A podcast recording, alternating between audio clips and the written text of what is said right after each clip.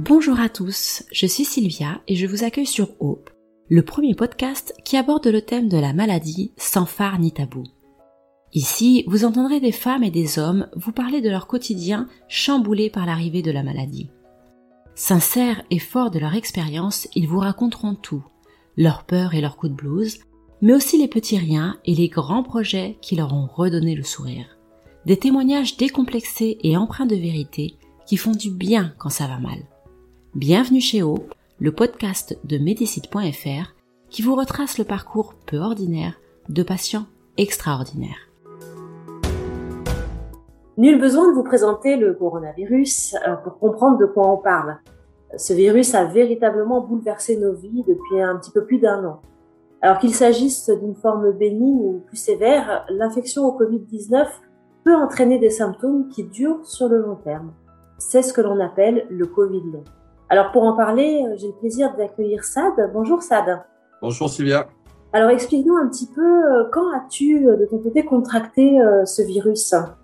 Alors, euh, le virus, je l'ai contacté eh ben, il y a tout juste un an, puisque la date anniversaire, c'était hier. C'est un petit peu euh, la, la, la, surprise du jour. Alors, il faut savoir que mon épouse et moi sommes, on, on va appeler ça un combo gagnant, parce que mon épouse travaille en EHPAD et moi, je, je suis conseiller funéraire. Effectivement. Donc, vous étiez euh, voilà, voilà. on était au feu euh, dès la première vague, donc on s'est pas posé la question de savoir si on allait l'attraper, on s'est surtout posé la question de savoir quand et à quel moment on allait l'attraper. Euh, c'est mon épouse qui a contracté le virus euh, le, le 3 avril de l'année dernière.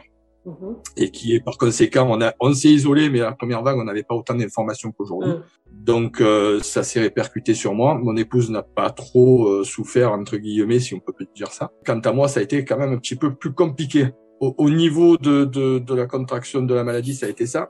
Après, euh, au niveau du, du, du, virus en lui-même, ça s'est déclaré par euh, par une toux. C'était une toux qui, euh, qui, qui, subsistait uniquement, enfin uniquement quand j'étais debout ou assis, jamais allongé, et une forte fièvre et des difficultés respiratoires qui sont venues bien après. Or, donc ça, c'était le 14 avril de l'année dernière. Au 21 avril, il a fallu que j'avais passé des examens chez mon médecin. Je n'ai pas pu, il n'a pas pu me recevoir du fait du Covid, puisque euh, j'étais. Alors, j'avais pas fait de test encore à cette époque. On n'était pas dans, dans, le, dans le test systématique, en vague ou euh, pour le bras comme aujourd'hui. Donc, euh, j'ai pris les choses un petit peu à la légère, on va dire, et je suis retourné voir mon médecin qui n'a pas pu me recevoir à cette époque et euh, il m'a aiguillé sur un centre de, de, de, dépistage Covid qui se trouvait à côté de, de, dans ma commune, puisque tout le monde faisait ça à l'époque. C'était innovant. Euh, de là, on n'a pas pu non plus me recevoir du fait euh, apparemment de mon état fébrile, donc je suis parti directement sur les urgences pour passer un scanner et on m'a découvert une, une pneumopathie Covid. Donc en fait, sur le stade modéré, donc j'avais à peu près euh, 30 à 40% de mon poumon gauche qui était altéré. Là-dessus, euh, donc il a suivi une hospitalisation. J'ai eu de la chance, j'ai eu une grande chance parce que j'étais seulement en isolement pendant une huitaine de jours avec euh, ce qu'on appelle, euh, ce qu'on appelait à l'époque et ce qu'on appelle aujourd'hui encore le protocole du professeur Raoult, c'est-à-dire la chloroquine, euh, Zitrovax et compagnie. Euh, donc je suis huit jours en isolement en, en clinique. Alors ça c'est c'est le plus dur. Moi j'ai eu de la chance dans mon cas à moi c'est que je n'étais, j'ai pas été en réa, je suis resté juste en chambre, mais on est mhm. totalement isolé. À, cette époque-là, c'était un petit peu traumatisant parce que la clinique se trouve à quelques encablures de, de mon domicile. Je voyais mon gamin passer euh, qui faisait des venait me dire bonjour par la fenêtre et vous avez accès à personne. Quand vous êtes en réa, à la limite, je dis pas que c'est mieux, c'est pas du tout ce que je veux dire, au contraire, parce qu'il y a des gens qui ont beaucoup plus souffert que moi. Mais on, on dort, on ne voit pas ce qui se passe aux alentours. C'est assez traumatisant, quoi. L'expérience est assez traumatisante parce que je suis rentré en plus avec mes propres vêtements, alors qu'à l'époque on était, euh, on, avait l'interdiction de récupérer quels qu'ils soient les vêtements qu'ils soient. Quoi. on était habillés euh, toute la journée avec des champs opératoires. Tu es resté combien de temps? Je suis resté huit jours en hospitalisation. Ça fait très long. Euh, huit jours à la maison en vacances, c'est très bien. Huit jours à l'hosto sans voir personne et avoir. Bon, on a de la chance, on avait quand même voilà le, le j'avais mon portable sur moi, donc euh, c'est quelque chose d'exceptionnel maintenant qu'on est. Mais je reconnais que c'est, c'est, psychologiquement, c'est assez dur. Oui, surtout que le, autour de toi, euh, l'ambiance devait être quand même assez anxiogène en plus. C'est pas. Euh, ben, c'était, c'était pire qu'anxiogène parce que euh, j'avais j'avais du personnel, des infirmières, des ASH formidables, auxquels je pourrais jamais remercier parce que je ne pourrais pas les reconnaître. À cette époque, ils étaient habillés comme des cosmonautes. Je, je, ne voyais même pas leur visage, donc je salue tout le personnel soignant parce que j'en reviens, je vais pas polémiquer là-dessus, mais il y a, y a, un an, on les applaudissait, aujourd'hui, euh, on les a oubliés. Quoi. Et ces gens-là, moi, je, je n'ai même pas la possibilité de, de, voir qui était là ce jour-là, puisque on, on voyait pas leur visage. Donc après ça, donc ça c'était euh, donc je suis sorti euh, fin avril de, de l'hôpital, euh, donc toujours avec un traitement à la maison. Alors il faut savoir que avant de rentrer euh, dans cette maladie, j'étais quand même assez actif de par mon métier et euh, de par euh, mes activités. Je faisais un peu de VTT, de la marche, de la rando en hiver en raquette. Et euh, tout ça, pour moi, a, commencé à disparaître à la sortie de, de, de la clinique. J'ai continué à... Alors, je faisais de l'hypertension aussi avant. Donc, cette maladie-là, on a l'impression que c'est une petite bestiole qui, qui s'attaque à tous vos points faibles dans le corps on peut s'en sortir comme mon épouse, c'est-à-dire au bout de dix jours, plus rien avoir, avoir une grosse fatigue et puis c'est tout. Euh, moi, un an après, j'en souffre encore. Donc, euh, ce qui s'est passé, c'est que ça a commencé par me dérégler mon hypertension. Donc, il a fallu à peu près six semaines pour restabiliser ma, ma tension qui faisait de, de, la hausse de la baisse, retrouver un traitement. Donc ça, ça, ça a couru jusqu'à mi-juin à peu près. Euh, Là-dessus, euh, on m'a découvert euh, un mois plus tard, c'est-à-dire vers le mois de juillet, de l'asthme sévère. Je n'avais pas avant. Là-dessus, euh, eh ben, ça a découlé ce qu'on appelle une dyspnée d'effort. C'est-à-dire que j'avais un gros essoufflement. Toutes les fois que je faisais des efforts, je pouvais plus marcher, je pouvais plus monter des escaliers, ni quoi que ce soit. Donc c'est assez diminuant parce qu'on rentre dans les beaux jours, on se dit on va pouvoir en profiter. De, je, je me considère encore jeune, je n'ai que 51 ans et j'ai la chance d'être grand-père déjà. Mmh. Euh, mais voilà quoi, c'est euh, j'ai un garçon qui est étudiant et qui est assez actif avec qui je faisais du VTT. Où, au jour d'aujourd'hui, je peux toujours plus rien faire. Quoi. Alors les symptômes de la maladie euh, ont évolué puisque je suis rentré en centre de, de rééducation cardio-respiratoire le 4 août. J'y suis toujours aujourd'hui, un jour sur deux en, en semaine. Donc je, je, vais y aller demain matin. Mmh. Euh, donc ça fait à peu près, ben, ça fait à peu près 80, un peu plus 80 séances de rééducation et c'est pas fini. Au mois de décembre, alors je vais sauter un petit peu les étapes parce que euh, la rééducation cardio-respiratoire m'a fait du bien, énormément de bien. Mmh juste au mois de décembre. Donc il faut savoir que c'est une maladie qui, euh, quand euh, ce virus, en fait, quand on se sent bien, quand on croit avoir passé un palier, on en découvre un autre. Donc euh, au, milieu, mi-décembre, j'étais capable de faire à peu près une dizaine, à peu près un peu plus d'une dizaine de kilomètres à pied puisque j'allais faire mon marché à côté de chez moi, quelques kilomètres, et j'allais mmh. à pied, euh, bien sûr, en suivant les lignes de bus, parce que j'étais plus rassuré s'il m'arrivait quoi que ce soit. Ouais, bien sûr. Euh, mais voilà, ce qui s'est passé, c'est qu'entre-temps, euh, j'ai eu euh, une toux qui s'est greffée à, à, à ce, aux symptômes, et donc j'arrive plus à me séparer. Donc le 20 décembre, j'ai pris contact avec mon employeur qui m'a jamais quitté et qui m'a toujours épaulé. Et euh, je lui ai précisé que je finissais mes, mes, mes séances certainement mi-janvier, voire fin janvier, et que je comptais faire une reprise de travail à ce moment-là ce qui n'a pas pu se faire puisque euh, au 25 décembre à peu près, euh, tout s'est dégradé. Euh, j'ai rechuté. Donc la dyspnée est revenue jusqu'à aujourd'hui. Mm -hmm. ça m'a redéréglé ma tension. Alors il faut savoir qu'aujourd'hui, eh ben, je fais, on fait une recherche parce que je suis refait des, des, des œdèmes à ma jambe. Mais au lieu, de faire, au lieu de faire un œdème aux chevilles, je fais un œdème que à la jambe gauche et entièrement sur la jambe entière. Donc le soir, mm-hmm. j'ai une possibilité de, de plier ma jambe. Je suis essoufflé comme au premier jour. Donc j'ai perdu pratiquement toutes mes capacités, tout ce que j'avais gagné en rééducation. On ne sait absolument pas d'où ça vient. On ne sait pas du tout. Euh, les médecins n'ont pas assez de recul. J'aurais peut-être la chance d'intégrer un groupe de Covid long au mois de, au, au enfin, ce mois-ci. J'attends la prise en charge par, par un hôpital à Marseille pour essayer de faire des recherches. Alors, ce que, ce que je veux bien faire comprendre aujourd'hui, c'est que, et après j'expliquerai les bons côtés quand même, euh, c'est qu'aujourd'hui, il y a, y a d'autres problèmes qui se greffent à ça, c'est des problèmes euh, administratifs. Euh, le Covid long n'existe pas. Oui, c'est ça. Effectivement, c'est vrai que c'est ce que j'allais dire. On, parle du Covid euh, comme un, un virus euh, à, à, court terme, avec quelques effets secondaires qui peuvent rester un petit peu. On parle souvent de perte d'odorat qui peuvent rester, mais, mais c'est vrai que la situation que tu vis, et tu n'es pas le seul, ce, ce, Covid qui dure depuis un an, c'est quelque chose dont on, on peut parler encore aujourd'hui. Tout à fait. Alors, il faut savoir que moi, j'ai de la chance. Euh, alors, je, je, vais parler peut-être un, peu crûment. Euh, moi, j'ai de la chance, je suis bien entouré par ma famille, euh, mais j'aurais aimé qu'on fasse des études a posteriori. Euh, moi, je travaille dans le domaine du funéraire, donc je voudrais qu'on m'apporte des stats euh, sur 2019, 2020 et peut-être même 2021, euh, savoir l'augmentation des suicides, euh, savoir auprès des avocats l'augmentation des divorces, parce que ça impacte tout le monde. C'est phénoménal, quoi, c'est phénoménal. donc moi, je, je dis aussi là-dessus, alors ce qui quand je parle d'administratif, c'est que moi, je me considère aujourd'hui comme apatride sanitaire. Euh, c'est ce que je répète à tout le monde, c'est que je suis trop malade pour mon employeur pour reprendre mon poste. Je peux pas me permettre de recevoir des familles en deuil, de les conseiller en n'étant pas moi-même.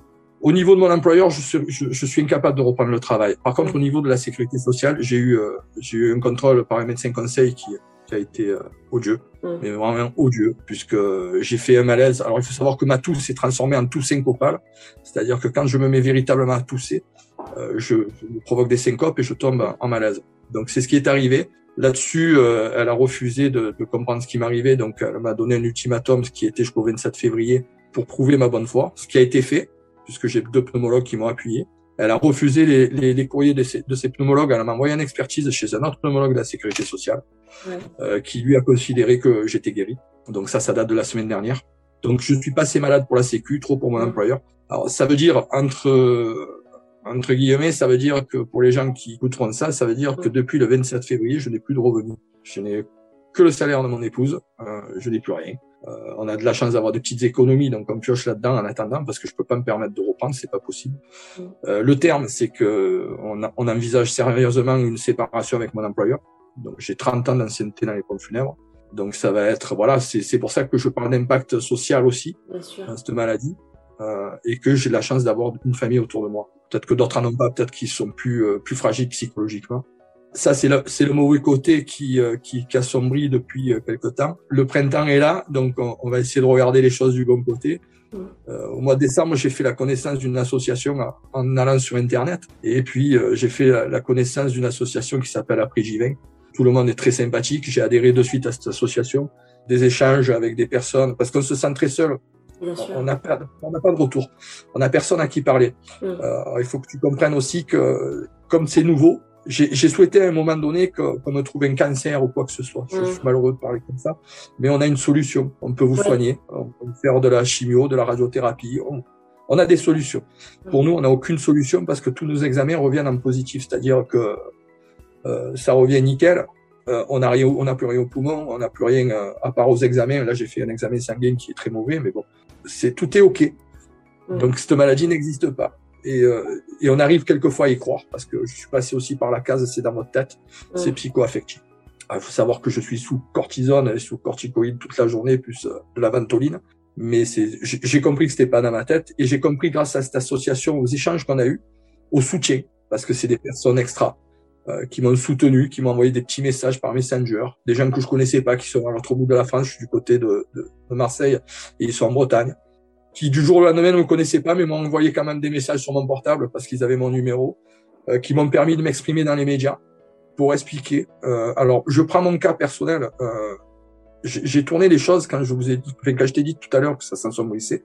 Et là où je, je commence à avoir le bon côté des choses, c'est que je prends mon cas pour que ça n'arrive plus aux autres.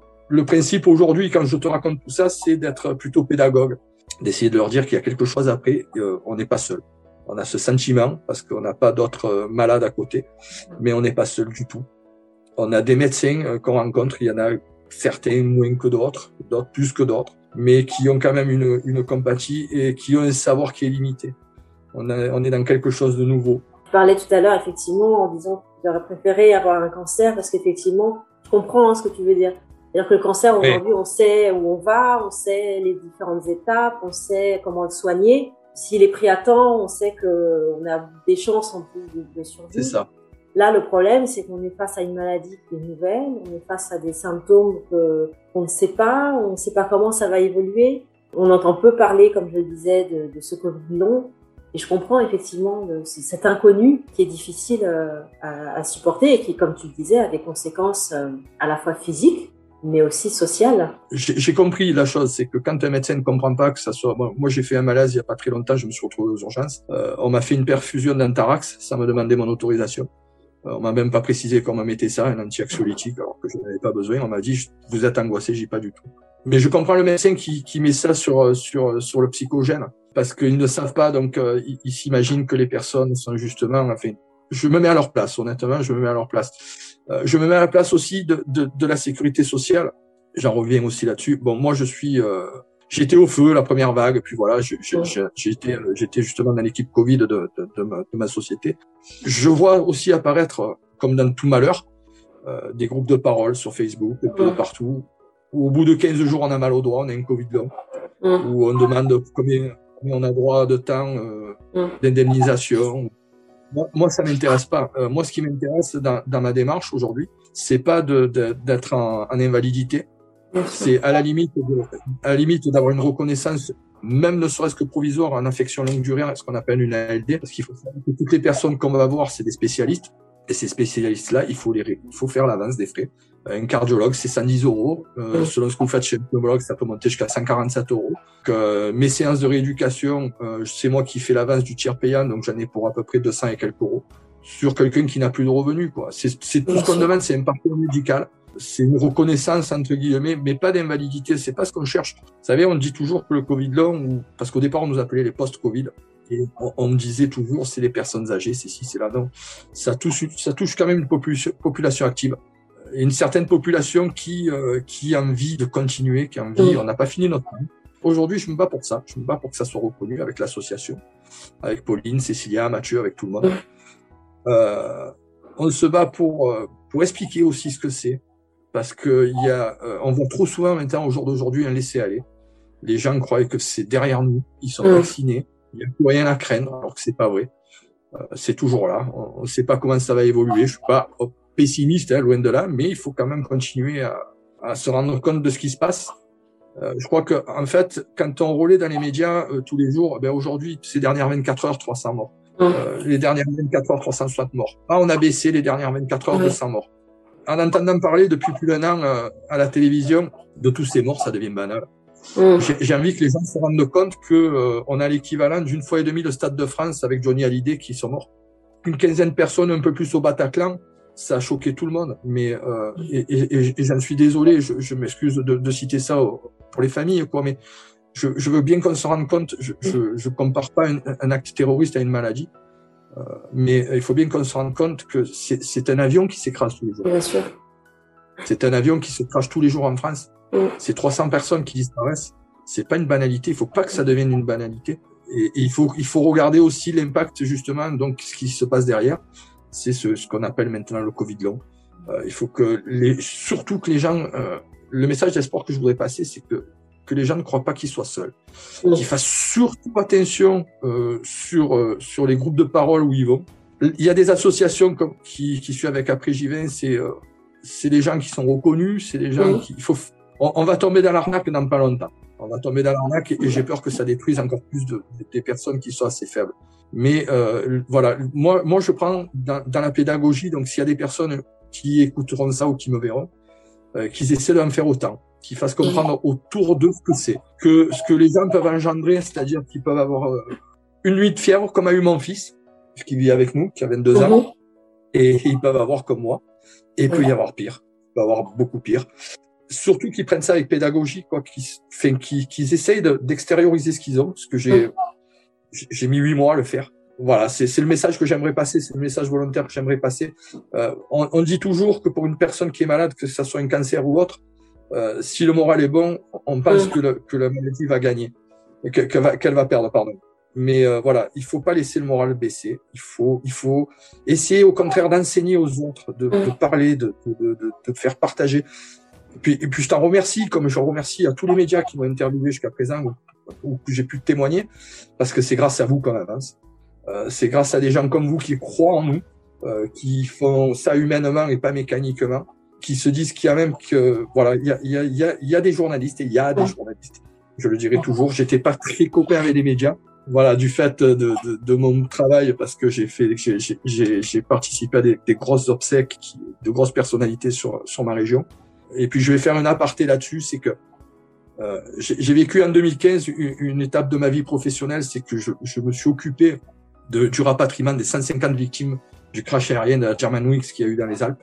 Je suis resté trois mois sur, sur site. Voilà, moi je sais ce que c'est d'avoir 150 victimes devant mes yeux. C'est pour ça que j'en reviens aux, gens qui, qui, qui, banalisent ces 300 morts par jour. Je sais ce que c'est d'aller voir 150 victimes et de rapatrier des personnes aussi bien jeunes qu'âgées.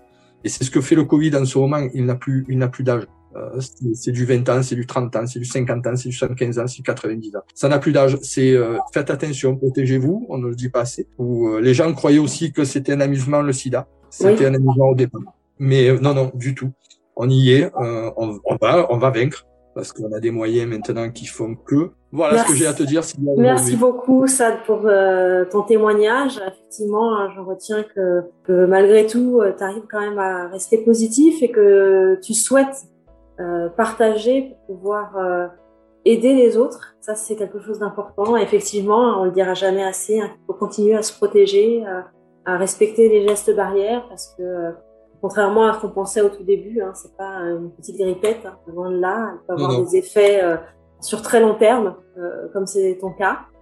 Je te souhaite vraiment bon courage pour la suite. Bah écoute, merci Sylvia. Ce que je voudrais préciser, un dernier, un dernier mot. Alors, on dit les gestes barrières, mais c'est simple les gestes barrières. C'est très simple. C'est de la politesse. C'est pas, c'est de pas tousser sur les gens, ce qu'on faisait avant quand on était gamin, qu'on nous apprenait par nos parents. De se laver les mains fréquemment c'est tout simple. C'est, on devrait appeler ça pas des gestes barrières, mais des gestes de la vie. Mm. Je pense que c'est, une meilleure, une meilleure euh, appellation pour moi. Voilà. Moi, Sylvia, je, je, tenais à te remercier aussi infiniment, toi et à tous tes confrères qui, euh, qui font en sorte que notre cause euh, ben, avance et que, que ça épargne d'autres personnes surtout. Merci beaucoup, Sad. À bientôt. Merci, Sylvia. Au revoir. À bientôt. Au revoir.